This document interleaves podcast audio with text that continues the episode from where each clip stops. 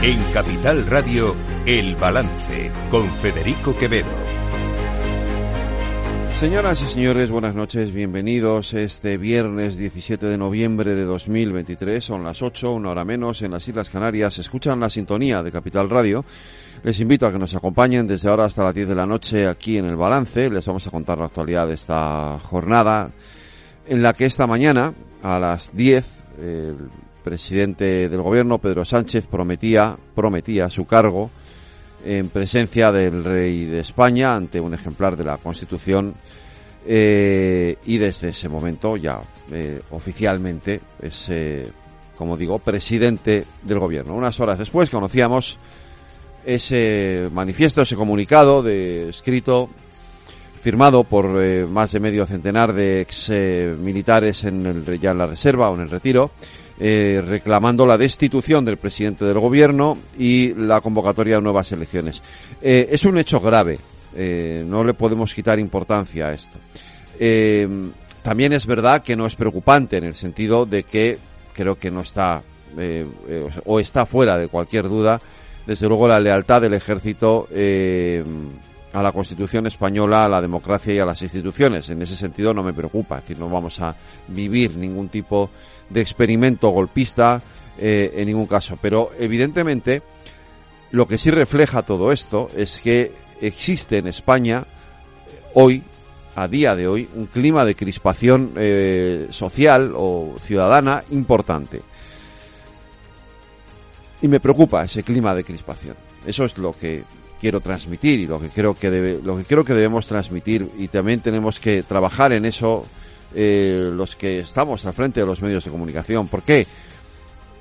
Porque creo que ha llegado el momento, una vez que ya ha pasado la sesión de investidura de Pedro Sánchez, que hemos vivido el debate, creo que ha llegado el momento de empezar a placar un poquito los ánimos, dejar que el gobierno se ponga en marcha, que empiece a trabajar, que el presidente del gobierno nombre sus ministros y que se empiecen a tomar decisiones en este país en, un, en, una serie importante de cuestiones que afectan a todos los ciudadanos. Esa es la parte importante realmente. Ahora lo que le toca al gobierno es ponerse en marcha y ponerse a trabajar.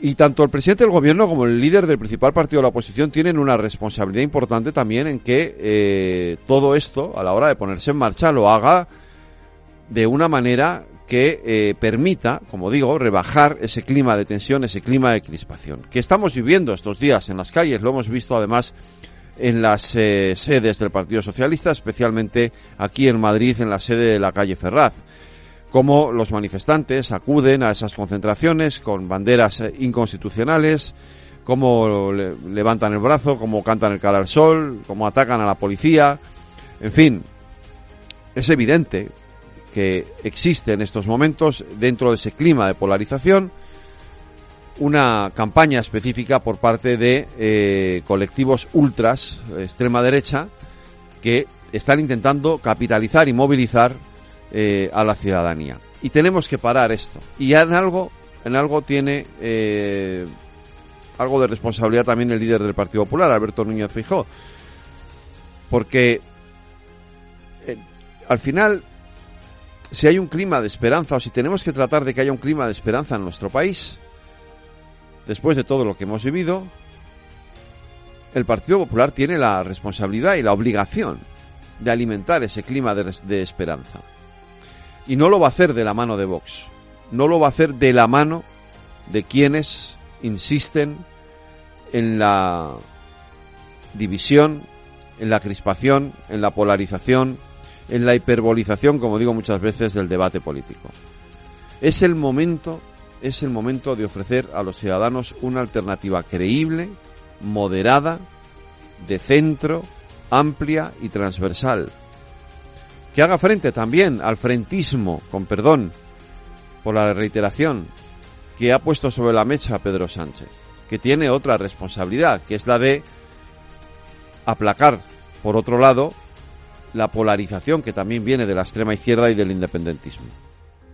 Luego los dos están condenados sí o sí a entenderse y ojalá ese acercamiento, ojalá ese encuentro se produzca más pronto que tarde.